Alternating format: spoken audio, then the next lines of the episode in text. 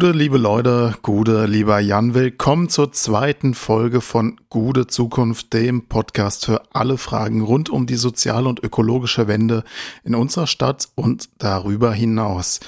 Ja, bei mir zugeschaltet ist heute auch wieder der Jan Pasternak. Leute, ich konnte es leider nicht verhindern. Er wollte unbedingt wieder mitmachen. Aber da habe ich mir gedacht, na gut, ich bin kein Unmensch. Und so darf ich auch dich willkommen heißen, lieber Jan. Wie sieht's aus? Bist du guter Dinge? Na Logo, bei so einer freundlichen Begrüßung schmelze ich direkt dahin. Außerdem hat den ganzen Tag die Sonne geschienen, da kann mich nichts mehr runterziehen. Das ist doch super. Heute fragen wir uns, wie sieht eigentlich die Stadt von morgen aus? Jan, wie stellst du dir eigentlich Frankfurt von morgen vor? Also mein Frankfurt von morgen ist eine offene Stadt, eine friedliche Stadt, eine Stadt, in der jeder gut und sicher leben und vor allem auch seinen Träumen nachgehen kann.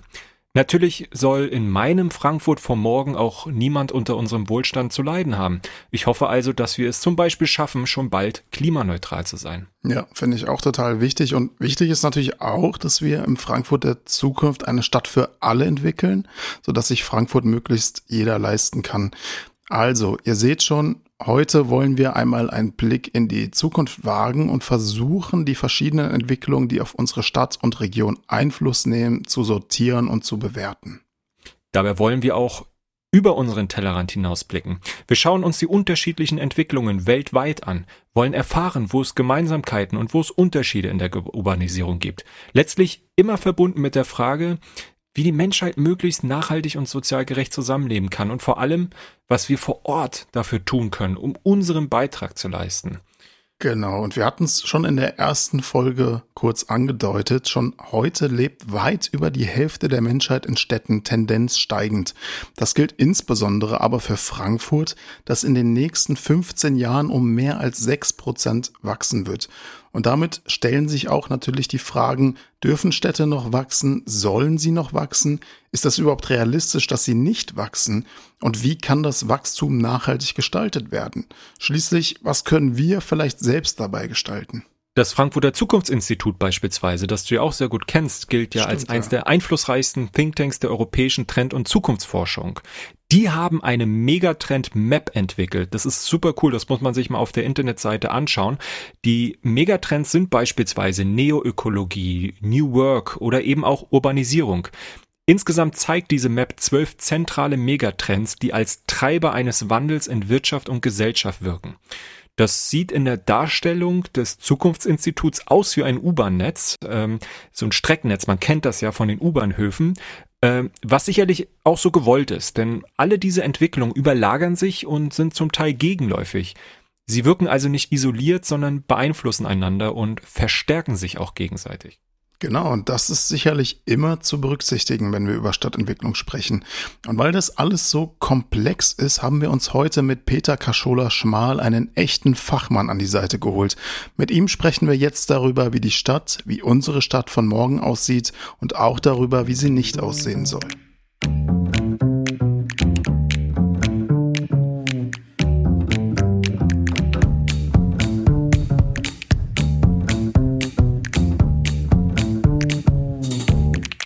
Lieber Peter Katschola-Schmal, vielen Dank, dass wir heute hier miteinander ins Gespräch kommen können. Wir wollen über Zukunft reden, und zwar die Zukunft unserer Städte. Und da gibt es aus unserer Sicht keinen besseren Gesprächspartner als dich, wenn es darum geht, überhaupt erst einmal die Grundlagen zu verstehen. Du bist Leiter des Deutschen Architekturmuseums und damit einer Frankfurter Institution.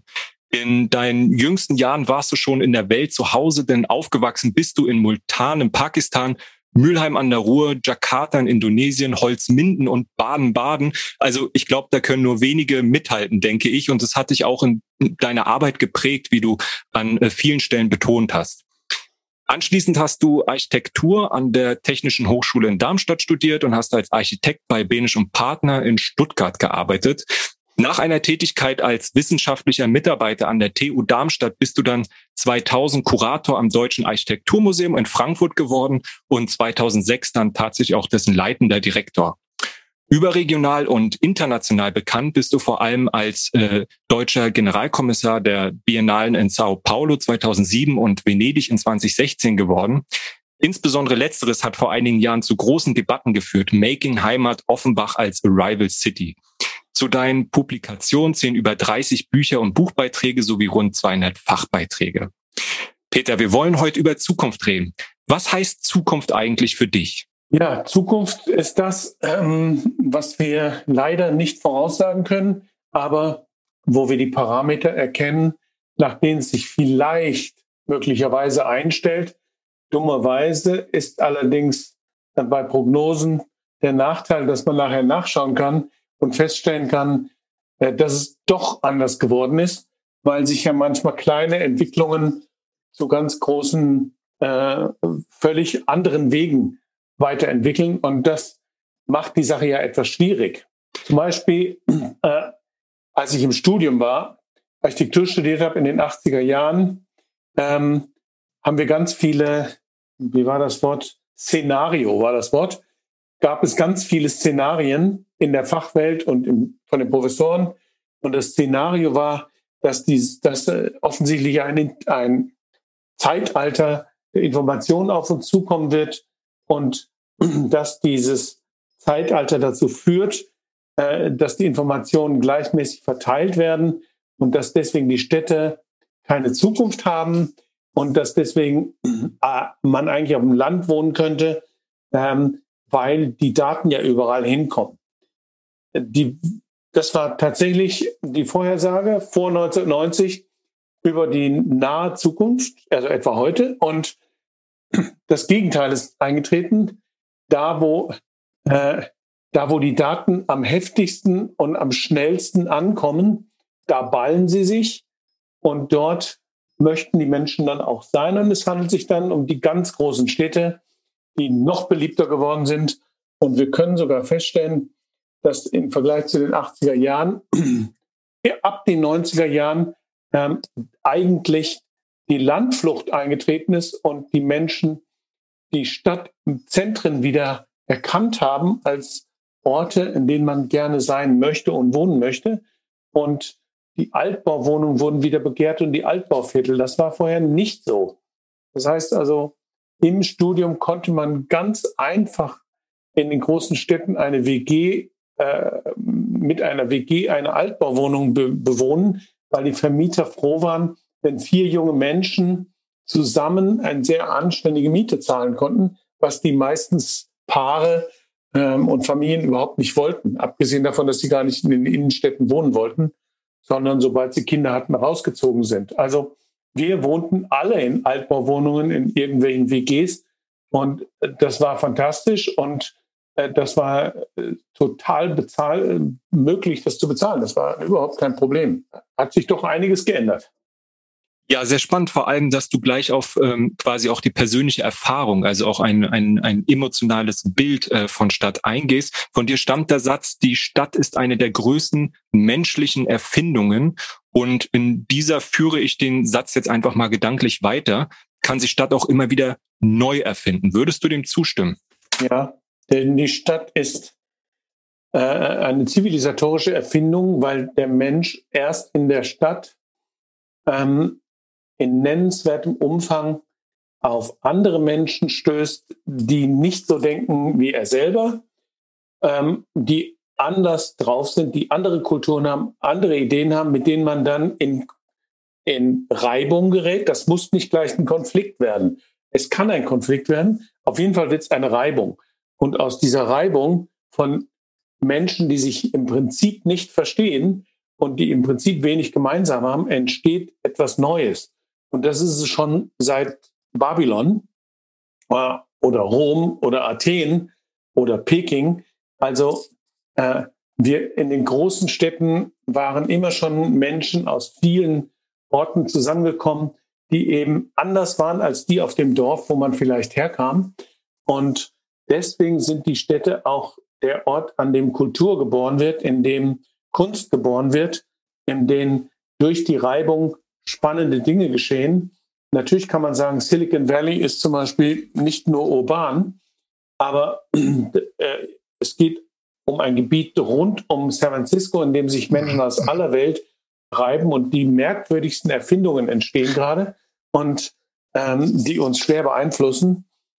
Also die Städte waren schon immer der Nukleus der Erfindung Und es war nicht das platte Land. Ja, die Städte als Nukleus der Erfindung. Das ist ein schönes Bild. Ähm, mal ganz grundsätzlich gefragt. Man könnte ja jetzt auch die Gegenthese vertreten, dass äh, die Dinge schon ihren Lauf nehmen werden und man muss eigentlich gar nicht großartig planen. Äh, da ist auch immer der Satz schnell dabei, also der Markt wird es schon richten. Ähm, warum denkst du, ist es wichtig, über langfristige Stadtentwicklung nachzudenken? Der Markt richtet eine ganze Menge. Der Markt sind nämlich wir. Wenn wir finden, dass etwas interessant ist, kaufen wir es, wollen es haben und sorgen dafür, dass es sich verbreitet. Mhm. Wenn wir der Meinung sind, das ist ein blödsinniges Produkt, eine blöde mhm. Erfindung, dann kaufen wir sie nicht äh, und sie wird keinen Erfolg haben. Und da können die dann noch so viel versuchen, wird nicht funktionieren. Ja. Wir sind der Markt und der Markt entsteht natürlich in den Städten. Ähm, natürlich ist die Gruppe derjenigen, die dies, die Dinge kaufen, größer als die Stadt. Aber in den Städten entstehen diese Dinge, da entstehen auch die Trends, da entstehen dann die, die neuen Ideen, da, ja. die senden dann aus und äh, meist sind es sehr große kreative Städte wie London und New York, in denen dann solche Dinge entstehen, die in anderen Orten dann gesehen werden. Und da heißt es dann, boah, tolle Idee, äh, müssen wir hier auch haben. Und dann wird es kopiert und weitergetragen und ähnliches. Und diese Entwicklungen nehmen dann ihren Lauf. Und ähm, insofern funktioniert mit dem Markt oder ähm, mit uns Menschen. Viele Dinge funktionieren von alleine, äh, aber äh, nicht alles. Und ähm, der Staat oder die öffentliche Hand möchte und kann manchmal eingreifen. Sie tut es auch, ist nicht immer zum Besten, weil ähm, die öffentliche Hand, bis sie sich entscheidet einzugreifen, da muss sie erst eine Weile beobachten, dann muss sie es auswerten, da muss sie sich entscheiden, dass sie diesen und jenen Weg geht. Das kann möglicherweise äh, schon ganz schön spät sein. Es kann auch sein, dass die öffentliche Hand hinterher rennt, hinter dem, was sowieso passiert äh, zum Beispiel ähm, stellt man fest, äh, das Elektroauto ist da. Äh, man stellt fest, die anderen waren schneller. Äh, irgend so eine Klitsche in Kalifornien baut Elektroautos, die jeder haben möchte. Die haben früher noch nie ein Auto gebaut. Und wir, das Autoland ähm, mit der besseren Fertigung, hat keine Elektroautos. Und die Chinesen, der größte Automarkt der Welt, verlangt jetzt per Gesetz dass in ein, zwei, drei Jahren äh, alle Verbrennermotoren in China nicht mehr importiert werden. Und die deutsche Autowirtschaft ist sehr besorgt. Das ist der größte Markt, den wir haben. Für manche Firmen 50 Prozent. Das heißt, wenn die Chinesen per Gesetz verbieten, dass Benzin und Diesel verkauft werden, dann werden wir selbstverständlich in Deutschland äh, ganz schnell auf Elektro umsteigen. Und das tun jetzt manche mit einer Geschwindigkeit, die atemberaubend ist aber nur weil sie den Markt in China verlieren werden. Und wir werden jetzt ganz viele Elektroautos herstellen und stellen fest, wir haben überhaupt keine, es gibt ja überhaupt nirgendwo ein Netzwerk. Also müssen wir nebenbei, obwohl äh, wir gar nicht die meisten Elektroautos nach Deutschland verkaufen wollen, müssen wir, müssen die Firmen, damit sie glaubwürdig sind, jetzt in Deutschland dafür sorgen, dass überall irgendwie eine Ladestation herkommt. Und dann heißt es, wo kommt eigentlich dieser ganze Strom her? Oder ähm, was ist denn das für ein Strom? Wie wurde der hergestellt? Ist das wirklich umweltfreundlich? Und so weiter und so weiter. Also da rennen wir zum Beispiel der Entwicklung der Welt hinterher. Äh, aber die Kollegen in Kalifornien waren schneller und haben die Idee, wer weiß wann geboren, vor wie vielen Jahren Elon Musk den ersten Tesla auf die Welt brachte, aber sieben Jahre oder sowas. Äh, wir sind also hinterher.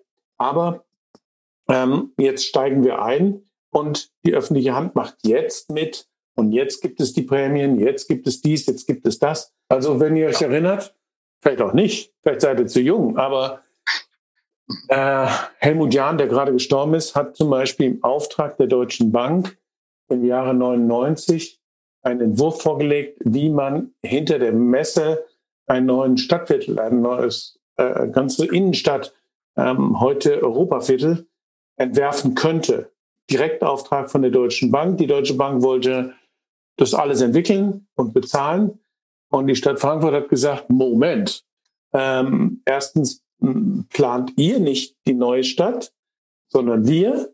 Und zweitens gehört euch noch nicht mal das Grundstück, der gehört nämlich der Bahn und ihr habt überhaupt nicht gefragt. Ähm, also hat Petra Roth als OB damals äh, ruckzuck die Deutsche Bahn ins Boot geholt und hat mit äh, Speer, Albert Speer, ein Partner, und der Deutschen Bahn einen Entwurf gemacht, Gegenentwurf gegen die Deutsche, Bahn, gegen die Deutsche Bank äh, und gegen Helmut Jahn. Und Speer hat in vier Monaten einen Entwurf hingelegt, äh, den dann, den die Stadt dann entschieden hat, als Reaktion auf, auf diese Privatinitiative. Und so ist dann im Jahre 99, 2000 das Europaviertel erfunden worden. Das Interessante ist, dass man im Jahre 2000 der Meinung war, erstens hat man schnell gehandelt wegen, wegen der Bedrohung durch die Deutsche Bank, ähm, hat die Stadt schnell sich entschieden, was nicht üblich war.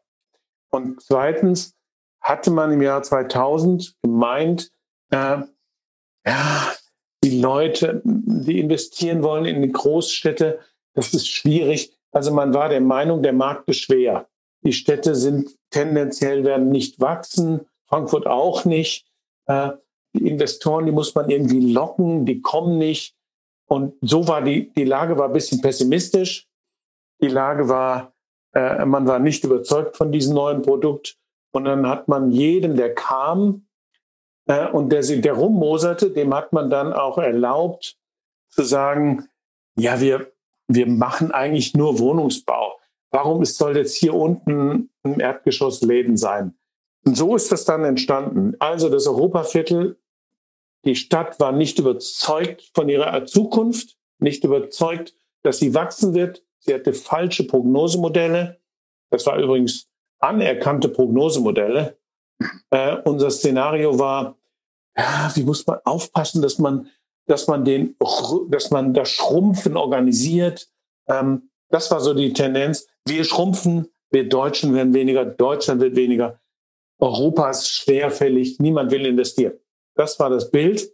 Vielleicht nochmal grundsätzlich auf diese äh, Megatrends geschaut, die du jetzt schon sehr schön skizziert und auch äh, zueinander in Verbindung gesetzt hast.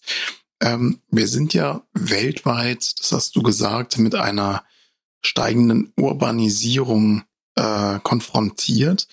Und jetzt ist es natürlich auch so, dass ähm, mit einer steigenden Urbanisierung grundsätzlich natürlich auch soziale Konflikte mit einhergehen können. Stichwort Ungleichheit. Geht mit einer steigenden Urbanisierung auch eine steigende Ungleichheit global einher? Die sogenannte globale Ungleichheit, die wächst nicht, sie schrumpft seit Jahrzehnten. Das ist nur etwas, was ungern wahrgenommen wird. Also die globale Ungleichheit wird immer weniger. Äh, und das liegt natürlich daran, dass äh, Asien nicht verhungert, mhm. so wie es früher vorhergesagt wurde. Ganz im Gegenteil. In China ist eine Mittelschicht herangewachsen, die etwa 100 bis 200 Millionen Personen umfasst, die jetzt alle gerne mindestens den Lebensstandard von uns gern hätte, äh, was zu verschiedenen äh, Resultaten führt, weil es halt so viele sind. Ähm, das heißt also, sie möchten, dass ihre Kinder eine gute Uni besuchen und dann sollen sie vielleicht im Westen ihre Uni fortführen. Also am besten in die USA, an die Ivy League Schulen und wenn dann nicht, dann halt wenigstens äh, nach London, Paris ähm, oder dann vielleicht nach München. Ich weiß nicht, wie viele hunderttausend Studenten aus China wir haben inzwischen in Deutschland. Im Moment wahrscheinlich wegen Corona weniger.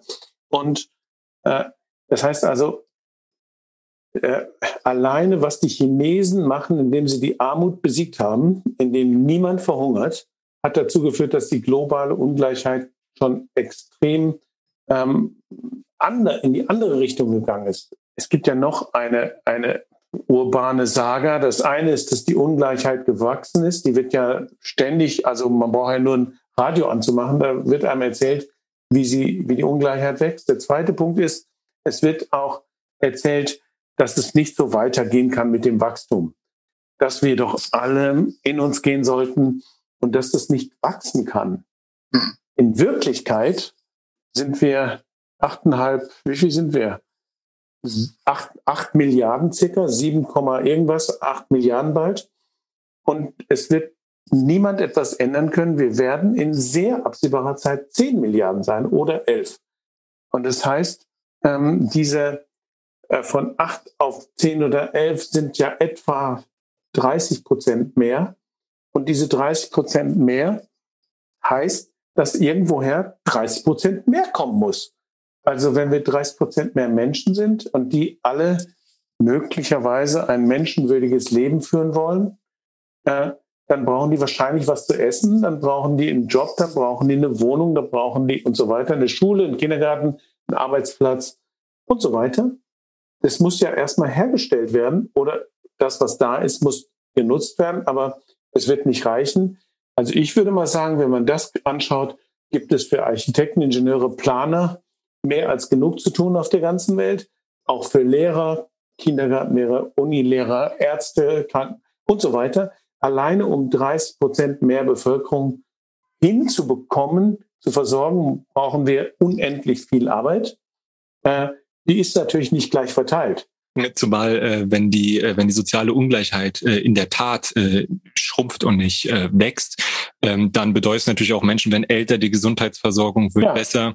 Ähm, und äh, dennoch ist es natürlich so, dass die äh, Voraussetzungen für Stadtentwicklung sehr unterschiedlich sind. Also ich sag mal, in unseren westlichen reichen Metropolen geht es da vielleicht eher sozusagen um das Sahnehäubchen Nachhaltigkeit. Dann äh, überlegt man da, denkt man darüber nach, mehr Elektromobilität zu ermöglichen. Äh, man denkt darüber nach, ähm, ja, eine autofreie Stadt, Innenstadt zu schaffen und äh, wie mit der Zukunft der Digitalisierung umgegangen wird.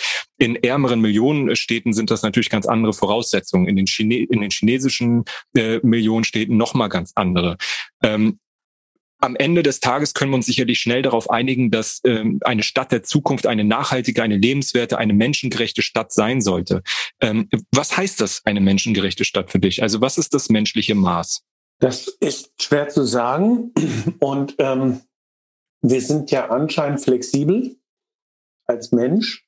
Wir, äh, wir können uns auf neue Umstände relativ schnell äh, einstellen. Und äh, so wie es ja genug äh, Sagen gibt von Menschen, die dann mit der ersten Straßenbahn Angst hatten, ähm, weil die ihnen zu schnell fuhr. Und äh, so geht das ja immer weiter. Man kann sich dran gewöhnen. In, in, in den Megastädten Chinas ist äh, natürlich der Wechsel viel schneller geworden. Vor 40 Jahren haben die sehr anders gelebt äh, als heute. Und, und sie sind es aber gewöhnt jetzt, was alles möglich ist.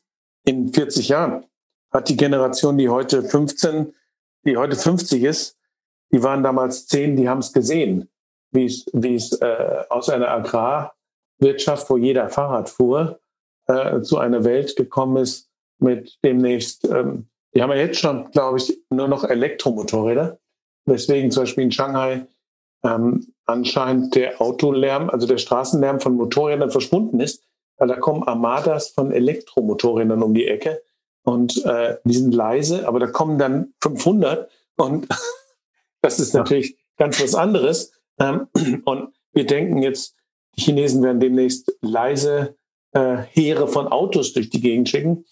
Und leider ist es noch nicht das fünfte Element. Also diese Fahrzeuge sind noch am Boden verhaftet und noch nicht in der Luft. Ähm, Im fünften Element ist es ja lustig, wenn sie dann auf vielerlei Ebenen ums Haus schwirren. Ich hoffe, da waren aber auch die Sonnenbrillen cooler als heute. Ja, ich, ich hoffe ja, dass es eines Tages, ich gucke sehr gern Science Fiction, aber ich sehe diese Dinge leider nicht kommen. Ähm, jetzt bin ich schon 60 und ich, die sind immer noch nicht da. Also äh, wo sind denn die ganzen, äh, die ganzen Hoffnungen aus, aus dem früheren Science Fiction? Wo sind denn die, äh, die fliegenden Untertassen und all das?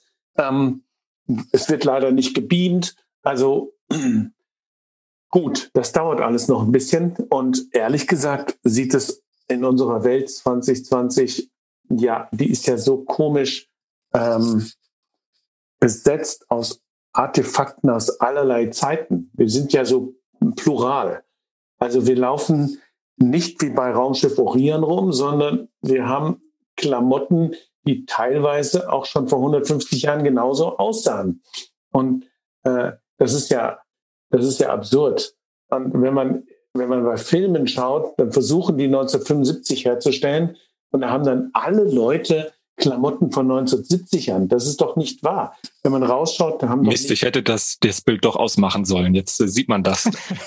Im Jahre 2020 haben ja nicht alle irgendwelche futuristischen 2020 Klamotten an, ähm, sondern da gibt es alles Mögliche. Mhm. Und, äh, und das ist wahrscheinlich die Zukunft, dass wir eine Pluralität haben werden aus allen möglichen Stilen, äh, die sich überlappen und aus verschiedenen Zeiten stammen und nicht eine homogene Masse. Also äh, deswegen finde ich ja auch Filme, die zum Beispiel ähm, ein Gewirr von Menschen in einem Ort zeigen mit allen Arten von kulturellen Aneignungen und Ausdrücken, die sind wahrscheinlich äh, realitätsnah, weil so wird es wahrscheinlich dann sein. 20, wie heißt der, 2049, ne? Blade Runner 2, äh, wenn man dann auf so einem, so einem Garküchenmarkt alle möglichen Kleidungsstile der letzten 100 Jahre hat und während der eine kocht, kriegt man bei dem anderen äh, gehackte Elektronik. Das ist möglicherweise schon der Wirklichkeit nah, wie es sein könnte. Und ich glaube daran, dass wir dieses Nebeneinander, Übereinander und Verschmelzen von allem Möglichen, ähm, dass das die Realität sein wird und auf das wir uns einstellen sollen, dass wir nicht ein Bild bekommen, wie man das früher gerne hatte. Wir haben zum Beispiel in unserer Hochhausausstellung ein Bild gehabt von aus dem Jahre 1925 oder 30 über, wie man sich in Frankfurt den Opernplatz vorstellte.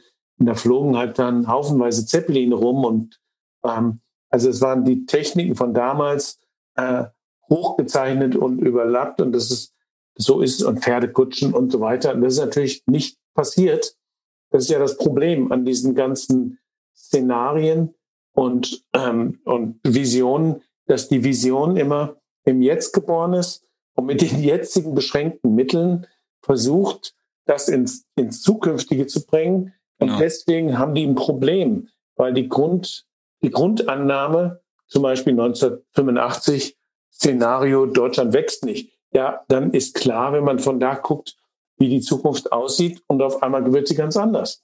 Und äh, wenn dann solche, solche richtigen Game Changer passieren, wie, wie die Smartphone-Entwicklung, dann ändert sich auf einmal das ganze Spiel, dann ändert sich alles. Du hast vorhin von den unterschiedlichen Entwicklungen erzählt, die sich parallel und ähm, gleichzeitig ähm, ja, stattfinden können. Ähm, würdest du denn sagen, die haben alle die gleiche Berechtigung? Ich meine, gerade wenn wir jetzt sagen, ähm, wir wollen nachhaltiger leben, äh, wir wollen vielleicht auch äh, genügsamer sein, wir wollen dieses höher, schneller, weiter, auf dem ja auch der Städtewettbewerb beruht, ähm, dem wollen wir etwas entgegensetzen, vielleicht auch eine neue Langsamkeit. Ähm, Würdest du sagen, dass es eigentlich zu priorisieren? Denn wenn man jetzt beispielsweise das Bild, was du aus China ähm, gezeichnet hast, äh, anschaut, ist es ja eher am fünften Element dran, also vielleicht eher eine Dystopie als eine Utopie. Oder ist das schon quasi ein, ein äh, eurozentristischer Blick, der ähm, eigentlich abzulehnen ist? Ähm, naja, wir als, als Europäer können den eurozentristischen Blick nicht ablegen, weil das ist unser Blick. Ähm, wer kann ihn also ablehnen? Wir können ihn nicht ablehnen. Wir selber können ihn nicht ablehnen, weil es unser eigener Blick ist. Also können wir als Eurozentristiker den eurozentristischen Blick hm, versuchen zu identifizieren und ihn abzulehnen und ihn dann zu wandeln, dann wird es der nächste eurozentristische Blick, die Eurozentristik 2 oder 3 oder 4. Äh, aber aus unserer Perspektive können wir diese Perspektive nicht selber ändern. Die können nur andere ändern, die eben zum Beispiel nicht so eurozentristisch denken. Das könnten zum Beispiel die Einwanderer sein. Äh, und von denen wir sehr viele haben. Und äh, meine Vorhersage ist, dass wir äh, erstens, weil die Einwanderer in Deutschland auch tendenziell noch mehr Kinder bekommen.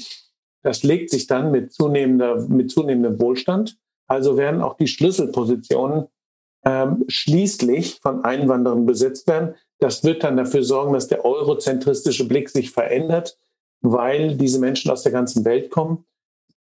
Natürlich im Moment eher aus Europa, weil, wie ich schon sagte, 50 Prozent unserer Einwanderer sind Europäer äh, im Moment.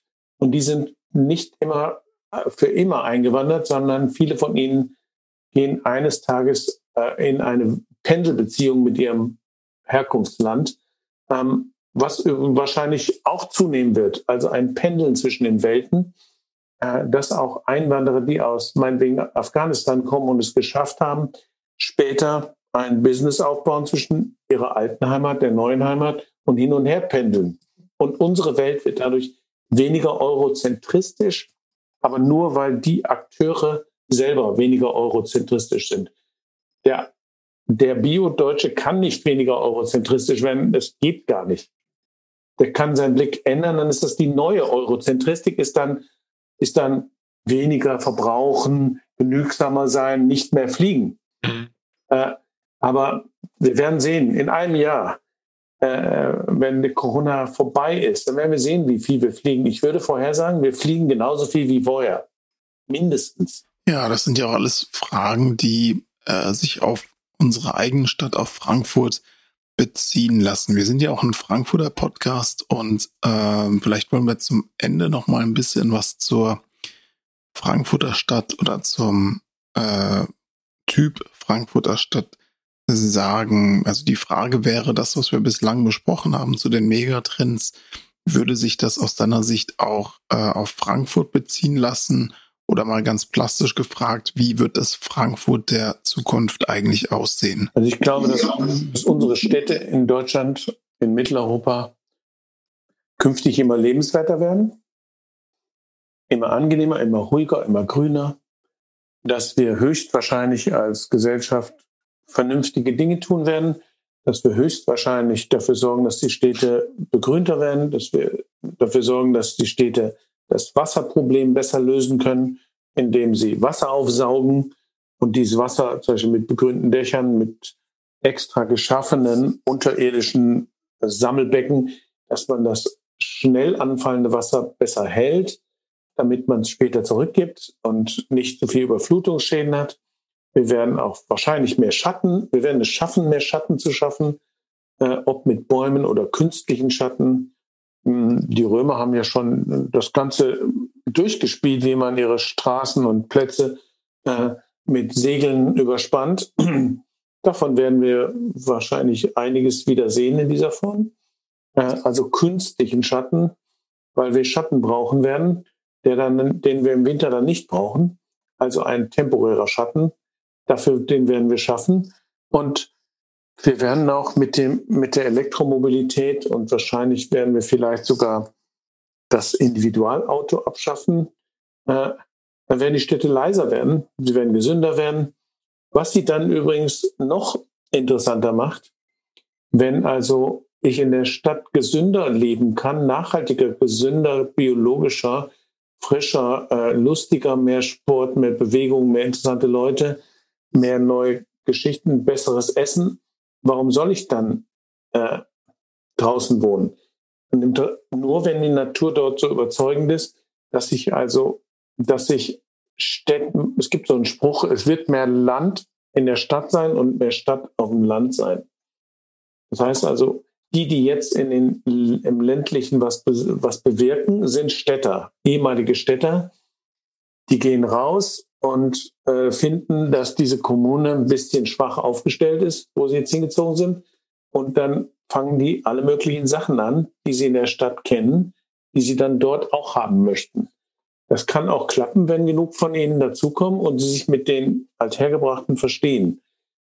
In der Stadt äh, wird es bisschen ländlicher, das kann gut sein, materiell gesehen, Essen und äh, aber heute ist ja schon so, dass man in Frankfurt gesünder biologisch leben kann als im im Hunsrück.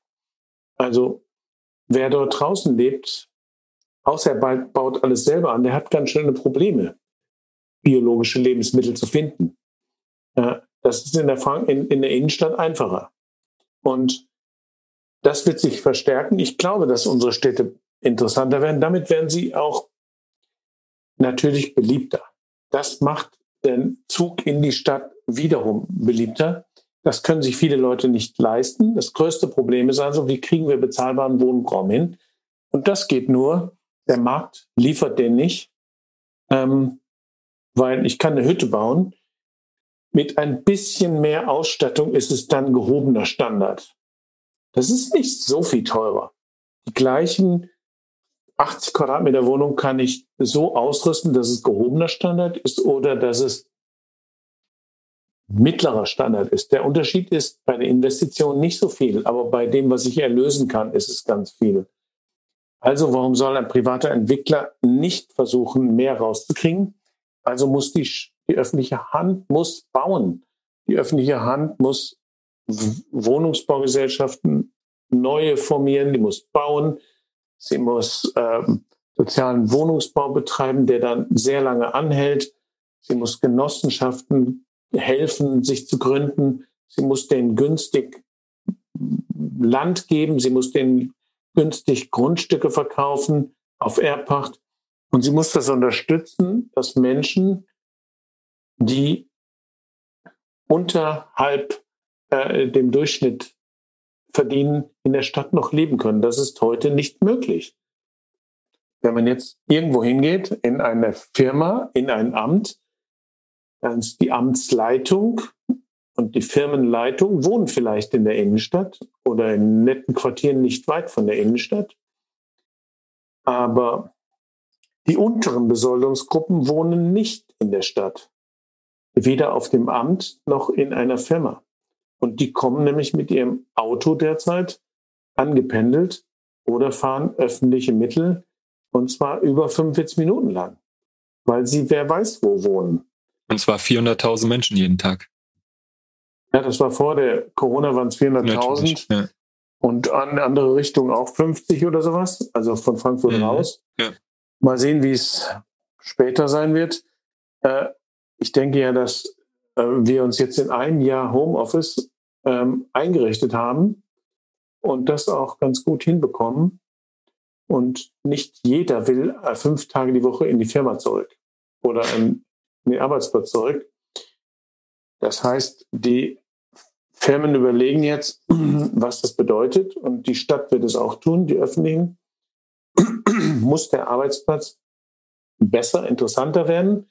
Muss er, äh, kann ich jetzt zum Beispiel in Zukunft, habe ich dann vielleicht noch, wie mache ich den Arbeitsplatz interessanter? Ist die, ist die Mensa dann besser? Kann ich durch einen anderen Caterer holen? Soll ich schauen, dass das Essen vernünftiger ist, damit die Mitarbeiter sagen, ich gehe ganz gerne mal in, äh, zur Arbeit. Äh, also was muss ich tun, damit die Mitarbeiter sagen, ich gehe eigentlich ganz gern ähm, ja schon zweimal oder dreimal die Woche zur Arbeit. Aber gut, die andere Perspektive wäre ja zu sagen, es ist auch ein Einsparpotenzial, wenn man die Leute ins Homeoffice bringt.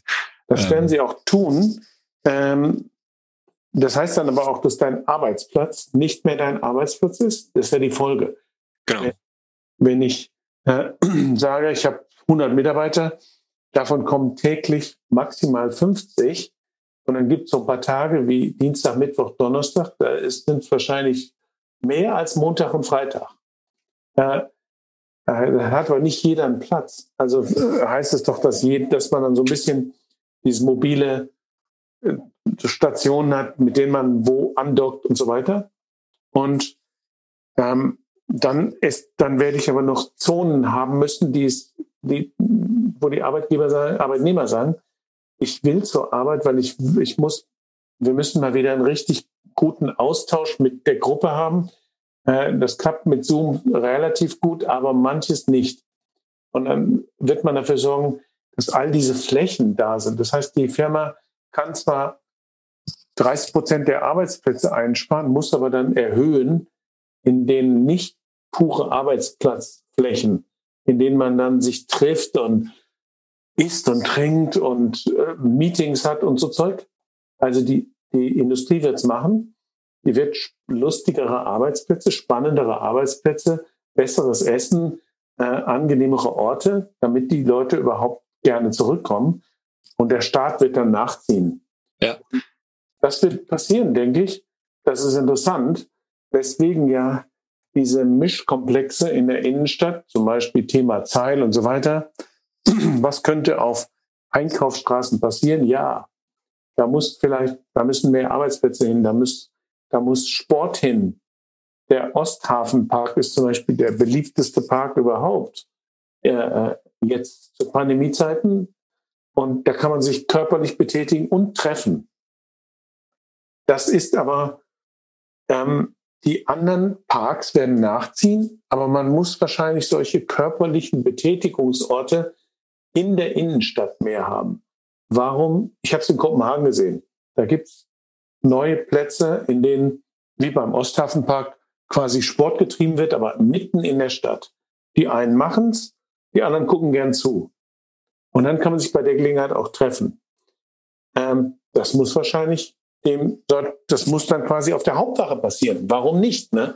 ist ja auch eine soziale Frage. Ähm, also ja. ich kann in anderen Ländern, gerade in Osteuropa, ich habe mal anderthalb Jahre in Russland gelebt, ist das äh, üblicher, dass man äh, öffentliche Trainingsgeräte hat, ähm, wo man einfach mal kostenlos hingehen kann. Die sind dann auch überdacht und nicht einfach nur äh, zwei Stangen im öffentlichen Raum, wo man dann im Regen nicht mehr trainieren kann.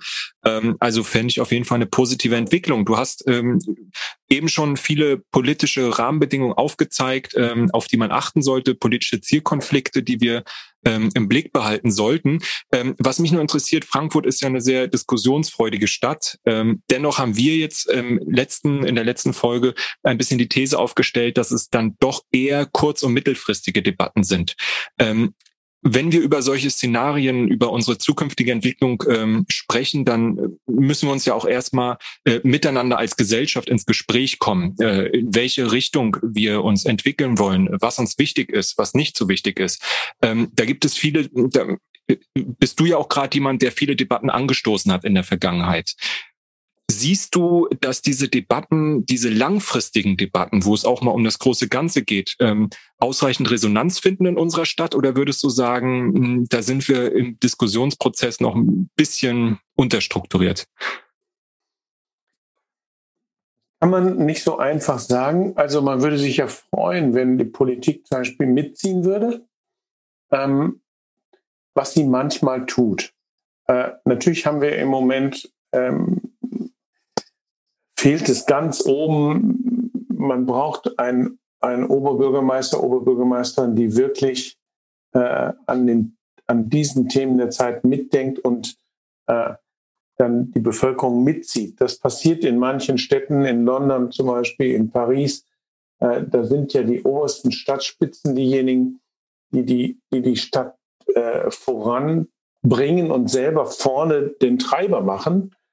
Ähm, das vermisse ich schon. Das sehe ich äh, in Frankfurt nicht so. Finde ich auch schade. Und ähm, das ist, da ist ein, ein, ein Mangel an Führung, äh, der könnte in Zukunft ausgeglichen werden. Äh, aber ich, ich denke, dass es genügend Kräfte gibt, die das schon diskutieren. Und es ist nicht nur die Politik alleine, die die, die, die Entwicklung einer Stadt mitprägt und mitdenkt. Da sind auch andere Akteure dabei. Und wir reden durchaus. Also in Frankfurt wird in verschiedenen Kreisen auf ganz verschiedenen Ebenen diskutiert. Das finde ich gut. Und äh, ich weiß nicht, wenn man sagt, das hat jetzt nicht so viel Wirkung, das weiß ich nicht, wohin diese ganzen Gespräche und Diskussionen führen und ob nicht an bestimmten Stellen treibende Personen, wichtige Kräfte ähm, etwas ändern dann, was Folgen haben wird. Das muss nicht nur in der Politik sein, das kann an allen möglichen Stellen sein. Und das ist ja nicht uninteressant. Also, und ich finde eigentlich das Niveau ähm, und die Folgen von dem, was man tut, das äußert sich in Wahlen, das äußert sich aber auch im Verhalten, das äußert sich aber auch bei den Kräften, die zum Beispiel die Umwelt gestalten, also Projektentwickler. Ähm, wir diskutieren da viel drüber. Kann man diese anonymen Kräfte aus aller Welt überhaupt steuern? Und kann, äh, Mike Joseph hat da viele Ideen zu. Ähm, nächste Woche werden wir wissen, ob er weitermachen darf. Wenn er weitermachen darf, dann sind nämlich die Entscheidungen, die er letztens getroffen hatte, noch dann auch bindend für die, die investieren wollen. Und wir diskutieren darüber, dass man sagen muss, wir als Stadt äh, erlauben anderen bei uns zu investieren. Und deswegen kann man auch fordern. Die wollen ja bei uns investieren. Die können ja auch woanders investieren. Aber wenn sie bei uns investieren wollen, dann kann auch die öffentliche Hand was verlangen. Da bin ich sicher. Wenn die sagen, ja, ihr seid zu zickig hier in Frankfurt, dann kann man sagen, geh halt woanders hin. Aber du weißt, dass dieser Markt stabil ist, dass die Investition sich lohnt. Und wir haben halt neue Spielregeln, da musst du mitspielen. Und du wirst am Ende immer noch verdienen. Und dann kann es klappen. Ja, das heißt, man muss also auch für die eigenen Werte und Vorstellungen eintreten. Es ist ja im Diskurs durchaus auch so, dass ähm, von manchen Stimmen, ich würde gerade sagen, oder die These aufstellen, dass das vor allem wirtschaftsliberale Kräfte tun, die stark auf äh, disruptive, also unvorhergesehene, sprunghafte Entwicklung spekulieren und vielleicht argumentieren, ja, also in Zukunft wird es von technologischer Seite Möglichkeiten für den Klimaschutz geben, ein sogenanntes grünes Wachstum. Äh, heute müssen wir vielleicht gar nicht so strikte ähm, ähm, Einschnitte vornehmen. Das wird in Zukunft noch machbar sein. Ich finde solche Prognosen immer relativ unseriös und auch fast ein bisschen naiv, denn es ist eine naive Hoffnung in die Zukunft, ähm, statt jetzt die Dinge anzupacken, die so dringlich sind. Meine Frage wäre noch, siehst du eine besondere Verantwortung für äh, westliche Metropolregionen wie Frankfurt-Rhein-Main, hier in der Entwicklung voranzugehen. Bei uns passieren laborhaft Dinge, die später woanders reüssieren können. Es ist aber nicht für immer und ewig äh, garantiert, dass diese Position des innovativen Entwicklers bei uns bleiben wird. Nur müssen wir als Europäer aufpassen, welche Möglichkeiten uns innerhalb der Welt bieten. Wir sind bestimmt nicht die, die die günstigsten ähm, Arbeitsplätze bieten können. Äh, wir haben dafür aber eine, äh, einen stabilen Arbeitsmarkt, der ist etwas teurer. Und wir haben ihn ja auch in den letzten Jahrzehnten teilweise die Nebenkosten gesenkt, sodass wir in Europa, wenn ich das richtig sehe, eine der günstigsten wurden, was dann wiederum viele Aufträge einbrachte. Einerseits, aber wir sind ein Land ohne Rohstoffe. Ähm, wir haben eine intelligente, äh, demokratische Gesellschaft und Kräfte, die äh, beteiligt sind, die zufriedene Arbeitskräfte sind. Äh, wir können eigentlich nur unsere, unsere Hirnkapazität anbieten, weil wir eben nichts, nichts haben. Und wir stellen, wenn wir was herstellen, können wir nur etwas herstellen auf dem oberen, komplizierten Markt, weil die Basisdinge können wir nicht herstellen, dass sie konkurrenzfähig sind. Das muss jemand anders machen, aber nicht wir. Äh, deswegen sind wir inzwischen zu den Herstellern von Luxus geworden. Äh, Luxus in allem Möglichen, ob es nun ein Auto ist, äh, ob es bestimmte Klamotten sind, ob es bestimmte Technik. Wir sind halt, wenn du eine Maschine haben willst, die garantiert gut funktioniert und ausgeklügelt ist, dann bestellst du sie wahrscheinlich in Deutschland. Du kriegst sie wahrscheinlich billiger woanders, aber du willst dann eine Maschine aus Deutschland. Und die sind halt auf dem obersten zuverlässigen Niveau. Und, und das gilt für viele andere Dinge. Kameras gibt's hier nicht mehr. Dafür haben wir jetzt andere. Wir haben jetzt Laserformungsmaschinen, die kommen halt aus Deutschland. Oder äh, anderes Zeug. Also wir, wenn wir was machen, müssen wir schauen, dass es wahrscheinlich sehr gut ist, damit es ein Sennheiser Kopfhörer wird und nicht irgendein Kopfhörer. Und, und so weiter. Also wir können bestimmte Dinge liefern.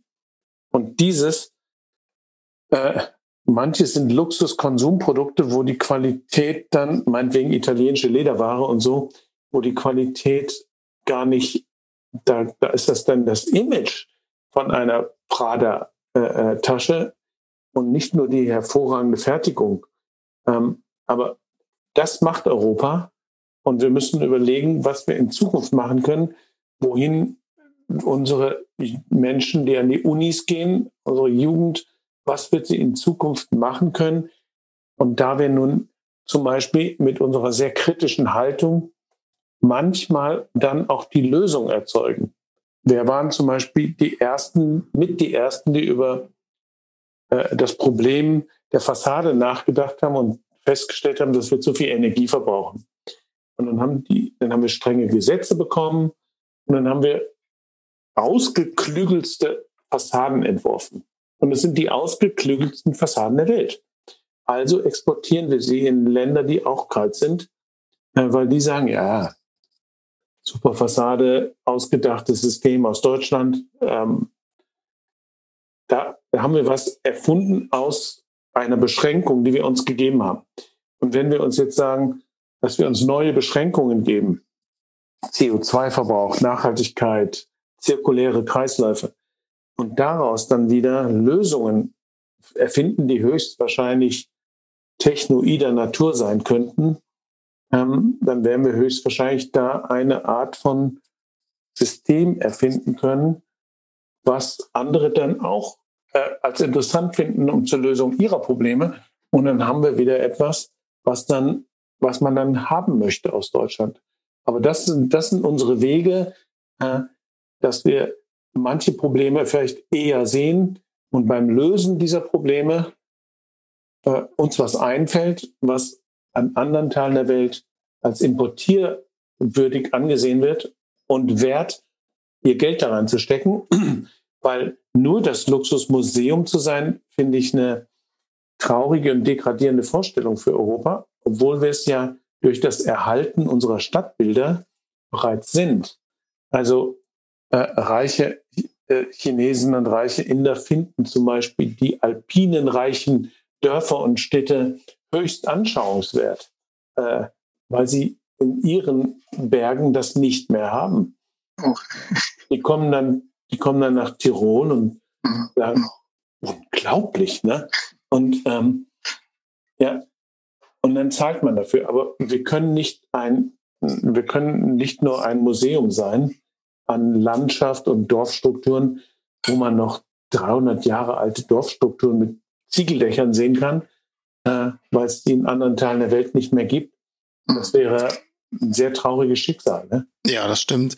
Wobei du natürlich auch nochmal mit dem Hinweis auf die Stadt als ein Labor der Zukunft gerade darauf verwiesen hast, dass es natürlich auch in unseren eigenen Händen liegt, gewissermaßen, in welche Richtung die Zukunft geht. Peter, wir danken dir sehr für dieses sehr interessante Gespräch.